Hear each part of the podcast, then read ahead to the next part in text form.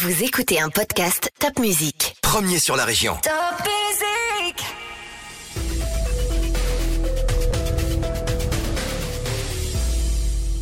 Bonjour, c'est Anne-Sophie Martin pour le podcast L'essentiel, c'est la santé. Pour en savoir plus sur la sclérose en plaques, avec nous, professeur Jérôme de 16, neurologue. Vous êtes aussi chef de service des maladies inflammatoires du système nerveux et responsable du centre de ressources sclérose en plaques aux hôpitaux universitaires de Strasbourg. Bonjour, professeur de 16. Bonjour Anne-Sophie. Expliquez-moi, l'Alsace est plus touchée que le reste de la France par la sclérose en plaques? Oui, alors l'Alsace est particulièrement touchée. Il n'y a pas que l'Alsace, c'est toute la partie nord-est de la France qui est plus touchée que la partie euh, sud-ouest ou sud en général probablement en raison d'un manque euh, d'ensoleillement. Euh, on sait qu'il y a un lien important entre la vitamine D et les maladies auto-immunes, et notamment la, sclérose en plaques, probablement surtout dans l'enfance, avec un déficit en vitamine D qui pourrait euh, expliquer cela, qu'on retrouve ce, cette problématique qu'on retrouve aussi au niveau du globe, puisqu'il y a plus finalement de sclérose en plaques en Scandinavie ou dans les pays qui se rapprochent des pôles, et moins euh, lorsqu'on se rapproche de l'équateur, comme en Espagne euh, ou en Italie. Et les chiffres sont clairs On est nettement plus touché que, que la moyenne nationale? Oui, on est aux alentours de 150 pour 100 000 habitants euh, en Alsace contre un peu moins de 100, par exemple, en Gironde ou dans le sud-ouest. Alors, la sclérose en plaques, c'est une maladie dite auto-immune hein, qui affecte le système nerveux. Quels sont les premiers symptômes? Alors les premiers symptômes peuvent être extrêmement euh, variés puisque le système nerveux central euh, il commande euh, bien tout hein, grâce au cerveau, à la moelle épinière et au nerf optique. Les plus fréquents c'est une baisse de la vision qui dure quelques jours, une sensation de lourdeur dans un membre également pendant plusieurs jours ou des troubles sensitifs qui peuvent être à la fois une baisse de sensibilité ou au contraire des symptômes de type douleur ou euh, fourmillement, mais là encore qui dure à chaque fois euh, plusieurs jours, ce qui permet de faire la différence euh, avec d'autres pathologies neurologiques. Parce que concrètement, qu'est-ce qui se passe dans le corps du malade? Comment la maladie atteint le système nerveux? Alors, il y a un désordre euh, dans le système immunitaire en, en périphérie et il y a des, des, mauvais globules blancs qui rentrent dans le cerveau et qui agressent la gaine de myéline. La gaine de myéline, c'est un peu comme un, comme une euh, gaine électrique hein, d'un circuit électrique, c'est ce qui favorise la rapidité de la transmission de l'influx nerveux. Et à cause de cette inflammation, eh bien, le système nerveux ne peut pas transmettre à la même vitesse que chez quelqu'un qui n'a pas euh, cette inflammation. Et donc, euh, il y a une certaine lenteur dans les gestes ou dans le ressenti visuel, sensitif pour les patients. D'accord, donc globule blanc, c'est une maladie du sang, ça veut dire au départ Alors c'est une euh, maladie non pas du sang au sens où on peut l'imaginer euh, par exemple dans euh, l'hémophilie ou dans les cancers du sang, c'est un désordre du système immunitaire, mais c'est vrai que les globules blancs, au lieu d'être tranquillement en périphérie, s'activent et pénètrent dans le cerveau en effectuant une auto-agression. C'est une maladie auto-immune, comme le diabète, comme la polyarthrite rhumatoïde, c'est des maladies où finalement, euh, au lieu de se euh, les, globules blancs, au lieu de se diriger contre un, agent extérieur, ont tendance à, auto-agresser, et là, en, l'occurrence, auto-agresser la, la gaine euh, des nerfs. Pour revenir sur les symptômes, souvent ces symptômes, c'est assez soudain et quand le diagnostic tombe, on peut dire que c'est un choc pour le patient? Alors tout à fait, parce que euh, bien l'âge de survenue de la maladie, c'est généralement entre 20 et 40 ans pour 80% des, des patients. Parfois des patients plus jeunes ou plus âgés. Et donc, euh, c'est pas un âge où on est souvent malade. C'est pas un âge où euh, on se pose des questions tellement sur sa santé dans la plupart des cas. Et lorsque euh, les premiers symptômes apparaissent et lorsque dans les semaines qui suivent, eh bien, on pense à faire une IRM et que le diagnostic tombe, c'est vraiment un choc. Et tous les patients disent qu'il y a un avant-après annonce euh, du euh, diagnostic. D'ailleurs, nous avons beaucoup renforcé cette période dans l'accompagnement de nos patients, car on, a vraiment eu des retours comme quoi c'est une période très difficile. Donc un soutien psychologique est nécessaire? Alors un soutien psychologique, on va dire au sens large, hein, un bon accompagnement par euh, le médecin, par euh, les infirmières. On a mis en place un, suivi d'annonce diagnostique par des infirmières spécialisées en sclérose en plaques. On a éventuellement aussi recours à, à des psychologues qui sont euh, formés à la sclérose en plaques. C'est pas une voie automatique parce que les patients peuvent avoir besoin de ce soutien psychologique au début ou, ou plus tard, mais c'est une propositions que l'on peut faire aux patients. Et c'est très important qu'ils se sentent accompagnés et aussi qu'ils aient des explications parce qu'on est à une heure où on va facilement sur la toile, on va facilement rechercher des informations euh, via Internet et euh, malheureusement celles-ci sont pas toujours euh, très pertinentes. Donc vous l'avez dit, hein, c'est une maladie du jeune adulte et ça touche plus particulièrement les femmes. C'est quoi les proportions? Alors c'est de l'ordre de 1 pour 3. Euh, très probablement pour des raisons euh, hormonales essentiellement. Les maladies auto-immunes en général hein, sont euh, à prédominance féminine. C'est ainsi, et particulièrement la sclérose en plaques. Parce que les hormones féminines impactent le système immunitaire Oui, indirectement. on sait que les oestrogènes ont plutôt des vertus positives sur le système nerveux et sur la gaine de myéline. Et il y a probablement un, un rôle important de des hormones dans le déclenchement des maladies auto-immunes, même si on n'en comprend pas totalement le mécanisme.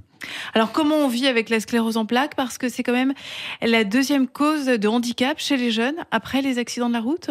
Oui, et fort heureusement, ces dernières années, les accidents de la route euh, ont euh, diminué, alors que la sclérose en plaques a plutôt un petit peu augmenté, notamment dans la population féminine. Et là, on rejoint la question des hormones, parce que probablement que le fait d'avoir des enfants plus tard ou de changer un petit peu euh, les habitudes en termes de, contraception, etc., ont modifié un petit peu. Bien, on vit de mieux en mieux quand même avec la sclérose en plaques, il faut bien le reconnaître. Ça fait une vingtaine d'années qu'on a des traitements de plus en plus efficaces et de moins en moins contraignants. Donc là, il y a eu des progrès euh, vraiment euh, énormes. Mais ceci étant, ça reste une maladie euh, chronique hein, pour lesquelles on peut avoir des symptômes, même parfois des symptômes invisibles, comme la fatigue, comme les douleurs, comme le manque de résistance physique, comme des troubles d'équilibre. Et même si ça n'est pas visible par les proches ou par les gens qui vous croisent dans la rue, c'est quand même une maladie qui impacte le quotidien euh, de nos patients. Oui, parce qu'on peut avoir des troubles sur la mobilité, des troubles urinaires aussi, ça Oui, tout à fait. Euh, il y a des troubles visibles et des troubles invisibles. Parmi les troubles invisibles, il y a notamment en effet ces troubles urinaires qui ne sont pas constants, mais qui peuvent euh, survenir, ou la fatigue, par exemple, qui ne se voit pas, mais une fatigue différente de la fatigue d'un manque de sommeil ou d'une suractivité, qui est vraiment une fatigue immunologique qui peut gêner les patients dès le lever le matin et ne pas les quitter de toute la journée. Le problème est que l'on n'en guérit pas.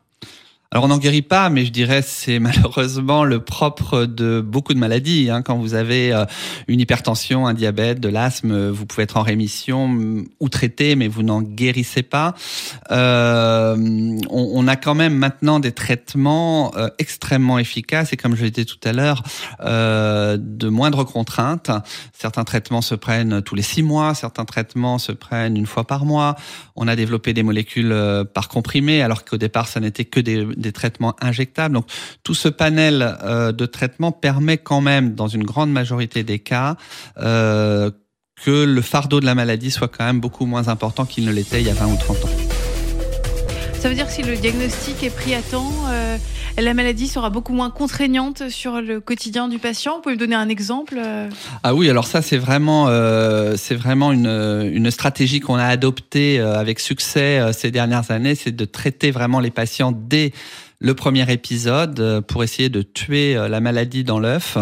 Et on a des patients qui, avec euh, s'ils ont de la chance que le premier traitement soit euh, d'emblée efficace, peuvent être pendant 10 ans, 15 ans sans aucun nouveau symptôme de leur maladie. Pour peu qu'ils n'aient pas gardé de séquelles de la première poussée, ils peuvent être normaux, entre guillemets, euh, même si on ne sait pas très bien ce qu'est la normalité, mais euh, ils peuvent tout à fait vivre une vie normale. Et c'est pour ça qu'on essaye de bloquer la maladie dès le début parce que c'est beaucoup plus facile de bloquer que de d'essayer de réparer. Euh, dans le domaine de la neurologie en général mais en particulier la sclérose en plaques réparer quelque chose qui est en place depuis un an ou deux est très difficile. On n'a pas encore malheureusement on cherche mais on n'a pas encore de médicaments réparateurs de la gaine de myéline. Donc il faut que les patients consultent dès les premiers troubles c'est ça? Les premiers symptômes vous l'avez dit donc euh, tout à fait. vous pouvez il faut... les rappeler oui. Il faut que les patients consultent mais pour ça il faut que les médecins soient bien informés alors, on a eu un développement assez massif de l'accès à l'IRM, hein, qui est quand même l'examen euh, clé euh, pour faire le diagnostic. Donc, c'est vrai qu'on fait, grâce à cet accès plus facile à l'IRM, plus de diagnostics. Mais il est important de, de, bien sûr, former nos collègues généralistes, mais pas seulement. Par exemple, les ophtalmologistes, je vous disais tout à l'heure que pouvait y avoir des troubles visuels. C'est 30% des patients qui commencent par une gêne visuelle. Si l'ophtalmologiste n'est pas au courant de mode d'entrée dans la sclérose en plaques, il ne va pas forcément adresser le patient euh, pour faire une IRM ou à un neurologue. Et lors d'une IRM, c'est clair, on voit des taches sur le cerveau Alors on voit des taches, oui. Euh, quand on a 20 ans, c'est assez clair. Quand on en a 40 ou 50, c'est plus compliqué parce qu'on peut avoir des taches euh, liées simplement au vieillissement, on va dire normal. Donc là aussi, il y a quand même tout un domaine d'expertise des radiologues et des neurologues pour faire la différence. Et de plus en plus, maintenant, on fait systématiquement une ponction lombaire qui, euh, quand même, est fiable à 90%. Donc, quand vous avez les taches plus les anomalies de la ponction lombaire, le risque d'erreur diagnostique est proche du zéro.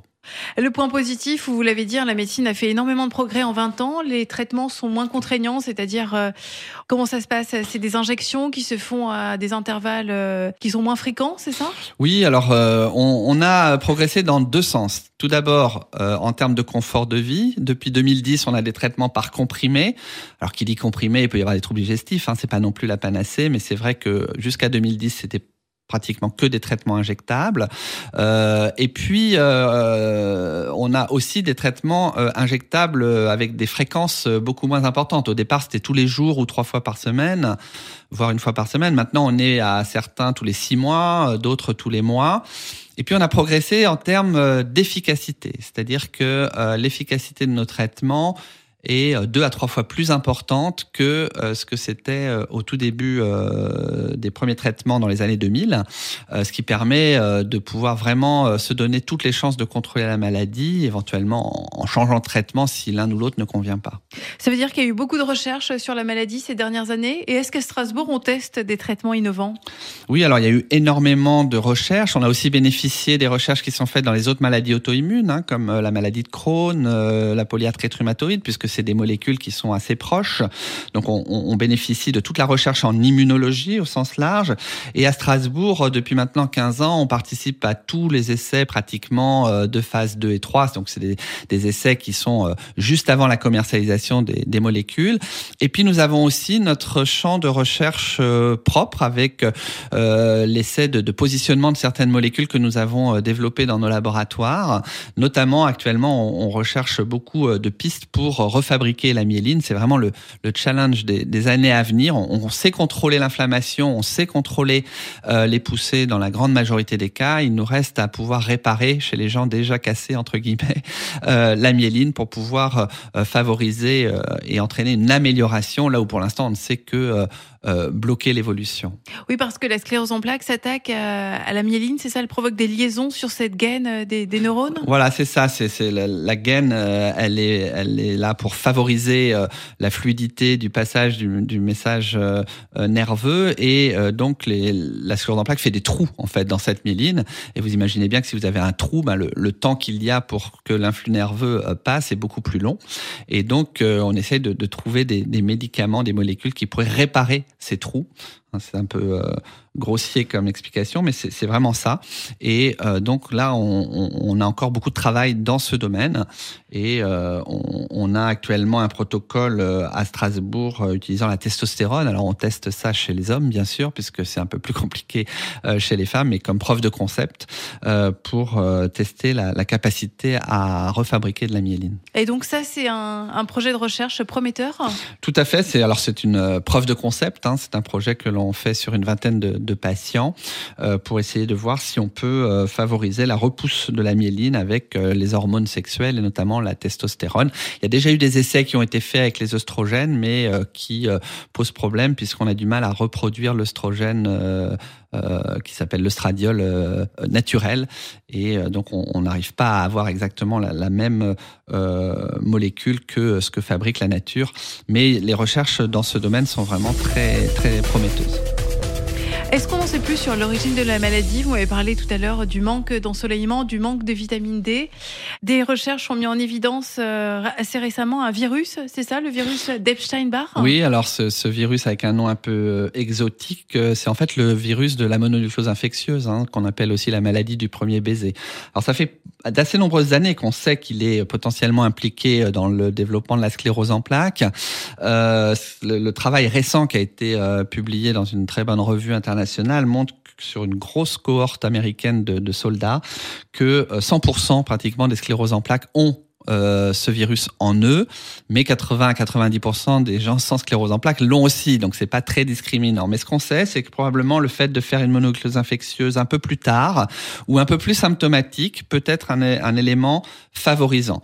Je dirais surtout que c'est nécessaire mais pas suffisant. C'est-à-dire qu'il y a quasiment pas de sclérose en plaques sans avoir rencontré l'Epstein-Barr virus, mais fort heureusement, tous les gens qui rencontrent ce virus hyper fréquent ne font pas euh, une sclérose en plaques. Donc c'est un élément dans la cascade du dysfonctionnement du système immunitaire, parmi d'autres, parmi le manque de vitamine D, parmi euh, aussi, on a démontré ces dernières années que l'hygiène euh, au sens large était aussi euh, favorable au nid que pouvaient se faire les maladies auto-immunes au sens large. Les maladies auto-immunes sont des maladies de, de, gens propres et de pays dits développés.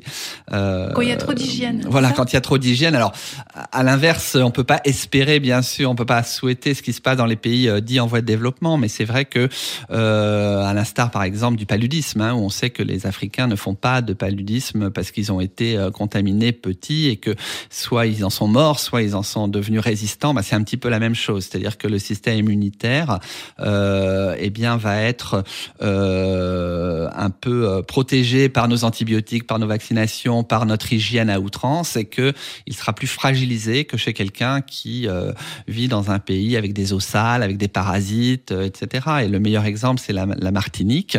Euh, à partir du moment où il y a eu des programmes contre les parasitoses, etc. en Martinique, on a vu émerger une maladie qui est la sclérose en plaques qui n'existait pas euh, auparavant euh, dans euh, ce département d'outre-mer. Ah oui, donc ça veut dire que la sclérose en plaques est apparue il y a combien de temps Dans les années 60, à partir du moment où il y a eu l'installation de, de, de, de, salles de bain et, de, et des programmes d'éradication des parasitoses, on a vu émerger les, des, des maladies auto-immunes et notamment la sclérose en plaques, à tel point qu'il y a même eu des protocoles thérapeutiques avec des parasites, avec des helminthes, pour essayer de contrecarrer la, la sclérose en plaques. Bon, c'est pas très facile à mettre en place, mais pour dire vraiment qu'il y a une influence quand même aussi du, du microbiote, de, de, tout ce qui est euh, euh parasites, microbes, euh, indirectement euh, dans les maladies auto-immunes et en particulier dans la sclérose en plaques.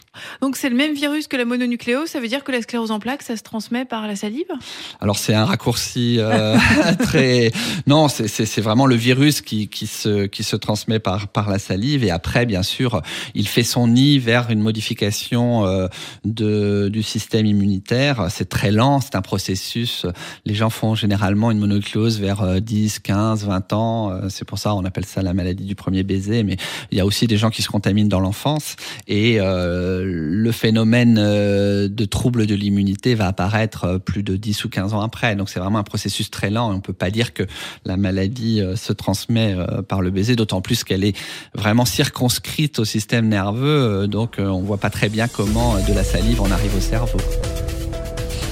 Et euh, c'est pas une maladie donc héréditaire. Non du tout. On ne va pas s'inquiéter, on va, va pas transmettre si on a la sclérose en plaques, on va pas la transmettre à ses enfants. Non, alors il faut toujours être prudent quand on dit ça parce qu'il y a des cas, bien sûr, hein, de, de, de, dans les dans les familles de, de personne, un cousin ou même parfois euh, de façon plus proche, une mère et sa fille, ça, arrive, mais le risque est de l'ordre de, moins de 5%. Donc c'est pas une maladie euh, génétique euh, comme la mucoviscidose ou la myopathe du chêne qui peuvent se transmettre avec un risque d'un sur deux ou un sur quatre selon le type de transmission. Là, on est vraiment sur quelque chose de beaucoup plus plus de l'ordre de la susceptibilité, comme j'explique souvent aux patients. Il y a des familles où il y a beaucoup de cancers, il y a des familles où il y a beaucoup de maladies cardiovasculaires, on fait des infarctus ou des AVC jeunes, eh bien il y a des maladies, il y a des familles où il y a des maladies auto-immunes et on va avoir par exemple une tante qui va avoir une polyarthrite, un oncle qui va avoir un diabète et puis euh, soit une sclérose en plaques, mais ça, il n'y a pas de conseil génétique et il n'y a pas de, risque de transmission important envers la descendance. Et c'est vraiment une question très importante, notamment pour les, jeunes femmes qui ont des, une sclérose en plaques et qui ont des projets de grossesse. Et donc on, les encourage beaucoup dans, dans ce sens et on les rassure sur le fait que le risque de transmission leur bébé est quasi nul. Oui, et il n'y a pas de contre-indication pour la grossesse? Alors pas du tout. C'est vrai qu'on a cru longtemps, euh, jusque dans les années 2000, euh, qu'il fallait pas avoir d'enfant quand on a une sclérose en plaques, parce que c'est vrai qu'il y a un petit risque de pousser après euh, l'accouchement, mais qui compense le fait que pendant qu'on est enceinte, on n'a pas du tout de risque, enfin très très peu de risque de faire une poussée. C'est vraiment une période très faste. Et là, on rejoint la question des hormones dont je parlais tout à l'heure. Le fait d'être imprégné d'hormones est très favorable, mais c'est des hormones naturelles. Et euh, on disait même à un moment que c'était le meilleur euh, traitement de la sclérose en plaques, même si c'est pas très facile à, à mettre en place de façon chronique et notamment aussi chez les hommes. Mais c'est vrai que c'est une période faste. Et en fait, le fait qu'il y ait un peu plus de poussée euh, après l'accouchement, ça crée un biais de souvenir et on se rappelait de, de cette problématique euh, en oubliant euh, que euh, eh bien pendant la grossesse ça se passe très bien. Mais quand on prend une année grossesse, c'est-à-dire les neuf mois de la grossesse plus les trois mois du postpartum, on est au même risque de pousser que euh, chez une patiente qui ne va pas avoir de grossesse. Donc on, on est vraiment, euh, on peut rassurer. Il y a même des traitements qui peuvent se maintenir pendant la grossesse ou se recommencer dès l'accouchement et qui sont même compatibles avec l'allaitement. Donc on a fait aussi beaucoup de progrès dans ce domaine qui, qui encore une fois est important puisque 75% sont des femmes et, et plutôt euh, en âge de procréer. Oui, donc ça c'est positif. Et l'espérance de vie des malades de la sclérose en plaques n'est pas diminuée? Non, alors l'espérance de vie n'est pas diminuée, c'est la qualité de vie qui peut être diminuée avec le temps hein, si on n'arrive pas à bloquer les processus, euh, puisque finalement, euh, moi je suis un certain nombre de patients euh, ou de patientes de 70, 80, 90 ans même, hein, et, et, et, qui vont bien pour certains d'entre eux, d'autres vont un peu moins bien, notamment pour les plus anciens qui n'ont pas connu l'ère thérapeutique dans laquelle on est rentré depuis 20 ans, et on espère qu'on va encore améliorer, euh, non pas l'espérance de vie, mais la qualité de vie de nos patients euh, qui ont pu bénéficier ces 20 dernières années de, traitements euh, de plus en plus efficaces et de plus en plus précoces. Petit aparté, vous pouvez aussi être clair sur les soupçons qui ont été portés euh, pendant de nombreuses années sur le vaccin contre l'hépatite B. Oui, alors euh, c'est vrai que au moment où le vaccin contre l'hépatite B a été rendu un petit peu obligatoire et où on a vacciné massivement les jeunes gens, notamment dans les collèges et les lycées, euh, eh bien il y a eu des cas de sclérose en plaques. Hein, c'est un peu logique. Il y a de toute façon chaque année à peu près 5000 nouveaux cas en France. Donc euh, si vous vaccinez toute la population, on a vu aussi des cas post-vaccin anti-Covid, mais pas plus. Et quand on a regardé euh, une quinzaine d'études épidémiologiques qui ont regardé entre les gens vaccinés et les gens non vaccinés, ou chez les gens vaccinés, le risque de déclenchement d'une sclérose en plaques, on n'est pas au-dessus du risque normal. Et donc, bien sûr, il y a des gens qui ont été vaccinés et qui ont déclenché une sclérose en plaques quelques mois après. Donc, c'est très difficile de leur dire qu'il n'y a pas de relation de cause à effet. Mais quand on regarde à l'échelle épidémiologique de la population au sens très large, il n'y a aucun lien, et ça c'est démontré vraiment par des études extrêmement euh, puissantes en nombre et en qualité, euh, qu'il n'y a pas de lien entre le vaccin contre l'hépatite B et euh, la maladie. Est-ce qu'il pourrait y avoir un espoir de, de vaccin contre la sclérose en plaques? Alors on brandit un petit peu le vaccin comme étant euh, voilà le, le, le, miracle. le, miracle. On a vu aussi d'ailleurs qu'on était capable de développer des vaccins très rapidement après un agent infectieux comme le Covid. Avec l'ARN messager. Voilà, avec l'ARN messager. Bon, on n'en est pas là. Dans la sclérose en plaques, et même si on imaginait de faire un vaccin contre l'Epstein-Barr virus, probablement que ça ne suffirait pas, euh, parce qu'il y aurait quand même un risque de contamination plus tard, donc il faudrait vacciner très souvent, c'est un peu compliqué. Euh, pas de vaccin, mais des immunothérapies. Euh, donc c'est là qu'on peut jouer sur les mots, c'est presque des vaccins qui pourraient bloquer les processus de façon encore plus efficace qu'on ne le fait actuellement. Mais c'est vrai que l'enjeu actuel, il est vraiment de, de, diagnostiquer tôt, de traiter tôt avec une approche euh, vraiment conservatrice. Et avec euh, cette approche-là, on, va déjà, euh, je pense, dans les années à venir, constater une baisse très nette du handicap lié à la maladie. J'avais lu un article, certains patients bénéficiaient de greffe de moelle osseuse? Oui, alors ça c'est un peu le traitement extrême. Ça marche très très bien dans les formes très inflammatoires et très sévères de la maladie, mais on a aussi des traitements qui font presque aussi bien. Nous, on a greffé deux patients à Strasbourg, on a une troisième qui est en discussion. C'est vraiment des patients qui échappent à tous les autres traitements, et c'est vrai qu'actuellement on a quand même des traitements qui sont efficaces à 90%. Quand vous essayez plusieurs traitements efficaces à 90%, vous voyez, on est sur des chiffres sur 5000 patients alsaciens, trois greffes. Ça reste quand même très euh, spécifique. Euh, c'est un peu là aussi un mot magique que les, patients ont en tête. Ils parlent de greffe de cellules souches et là, il faut faire attention. Donc là, vous parlez de, de greffe de moelle osseuse. C'est vraiment les greffes qu'on fait euh, dans euh, les cancers du sang, hein, dans, les, les hémopathies. Et donc, on, fait une chimiothérapie, on c'est des autogreffes. Donc, on remet les cellules du patient euh, en circulation, mais en, les ayant euh, calmées dans leur agressivité. Euh, et il y a d'autres recherches qui se font sur les greffes de cellules embryonnaires. Et là, c'est un peu plus décevant pour l'instant, mais c'est des, c'est, pas tellement fait en France parce que au niveau euh, légal, euh, les embryons congelés et utiliser les embryons, c'est un peu débattu. Mais euh, en Israël, aux États-Unis, au Canada, il y a des protocoles avec ces cellules embryonnaires qu'on essaye d'injecter pour espérer qu'elles fassent repousser la fameuse gaine de myéline. c'est encore très préliminaire comme résultat. Et la greffe de moelle osseuse, après, on, on est soigné? Alors, on peut être en rémission prolongée. Euh, pendant plusieurs années. Euh, on ne peut pas dire guéri, mais on a des, des, des, cas de, de rémission euh, très prolongés, mais qu'on a aussi avec les traitements. C'est pour ça qu'on on privilégie les traitements, parce que quand vous faites une autogreffe de moelle, actuellement, avec la chimiothérapie, on a quand même à peu près 0,5% de risque de décès. Ça paraît très peu comme ça, mais quand c'est vous, c'est 100%. Et donc, nos traitements n'entraînent pas 0,5% de, de, de risque de décès. Donc, c'est vraiment quand on est au bout des traitements anti-inflammatoires et qu'on a encore de l'inflammation, qu'on se dit bon, on va vraiment mettre les, les pendules à zéro.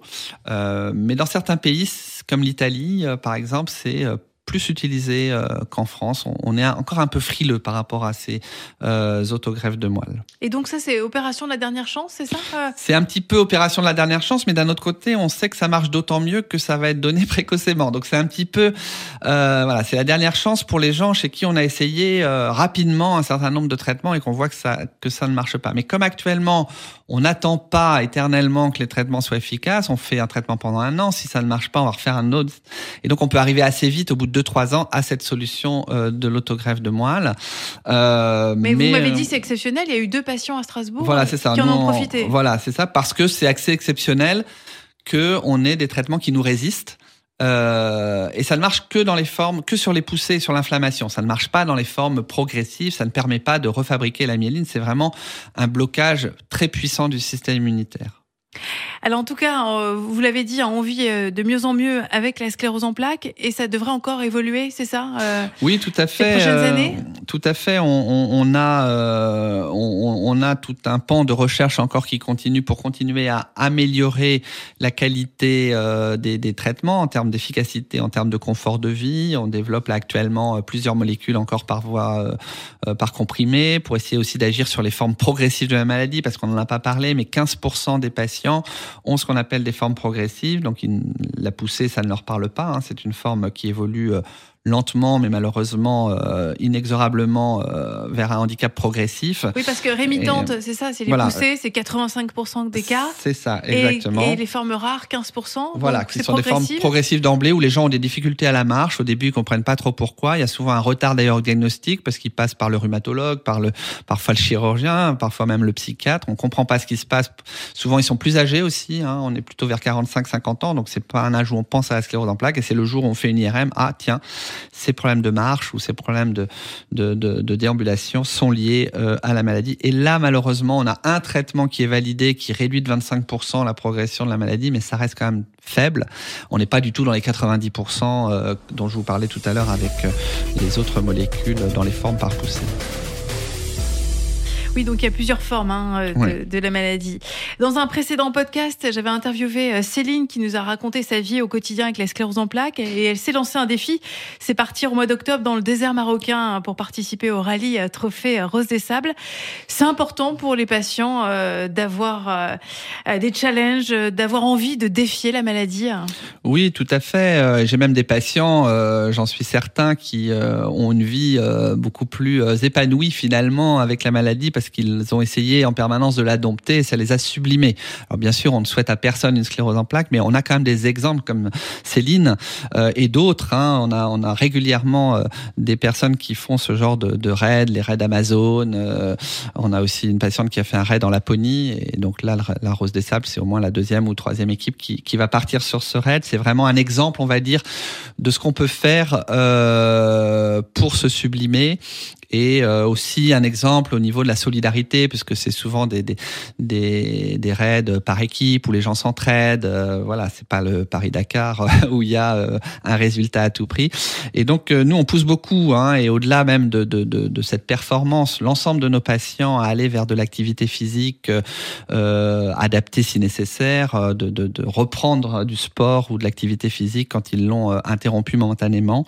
Et on a oui, tout un sport- programme. le sport est euh, conseillé. tout à fait, il il est conseillé, c'est vraiment le meilleur euh, euh, allié de la fatigue, qui reste encore un des symptômes les plus fréquents. Et euh, on a un partenariat avec la ville de Strasbourg et globalement au niveau alsacien, sport sur ordonnance, avec vraiment la, la, volonté de développer au maximum l'activité physique, bien sûr qui va être dépendante d'un patient à l'autre en quantité, en qualité, mais voilà, on encourage la natation, on encourage la marche nordique, on encourage toutes sortes d'activités. J'ai encore vu ce matin une, une de mes patientes qui m'a dit ah j'ai fait un semi-marathon euh, en décembre, c'était mon objectif euh, de l'année, euh, j'ai réussi, je suis contente, je l'ai fini, voilà. Donc chacun à son niveau va se mettre des petits challenges. Hein. Pour certains, c'est de sortir faire ses courses. Mais voilà, l'activité physique, c'est vraiment le meilleur allié de, de, la sclérose en plaques et on, on essaye vraiment de promouvoir cette activité physique. Oui, parce que les patients ne veulent pas que souvent qu'on leur parle de handicap. Bah oui, c'est un petit peu l'image de la maladie, la canne, le fauteuil roulant, et je crois que vraiment maintenant il faut essayer de se retirer cette image, même si on a encore des patients bien sûr qui ont besoin euh, d'aide. Mais et puis on pense à euh, Dominique Farrugia qui a euh, médiatisé il y a deux ans en sortant son livre sur la sclérose en plaques. Oui, tout à fait, et, on sait que on sait que Dominique Farrugia a une sclérose en plaques, mais très ancienne, hein, de, depuis qu'il est qu'il est tout jeune, et donc il n'a probablement pas, je connais pas son histoire spécialement, mais euh, probablement pas bénéficier euh, des traitements euh, tels qu'on peut les avoir actuellement.